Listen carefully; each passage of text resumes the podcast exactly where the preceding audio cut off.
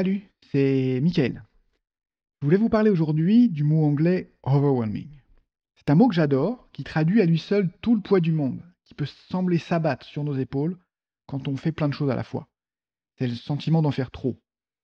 Ce serait en français débordé, surchargé, écrasé, accablé. Mais je trouve que la forme, la complexité du mot anglais traduisent encore mieux l'angoisse qui y est associée.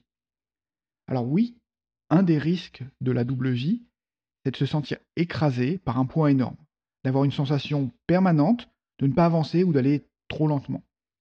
La peur de ne pas travailler sur les bonnes choses. Être overwhelmed, c'est se retrouver face à l'angoisse du temps qui passe sans faire les choses que l'on juge importantes. En réalité, ce sentiment de perte de contact n'est pas propre du tout à la double vie. On peut se sentir dépassé par son travail, par la vie, par la routine. C'est le sentiment diffus qu'on rate le coche qu'on rate un rendez-vous avec soi-même, jour après jour.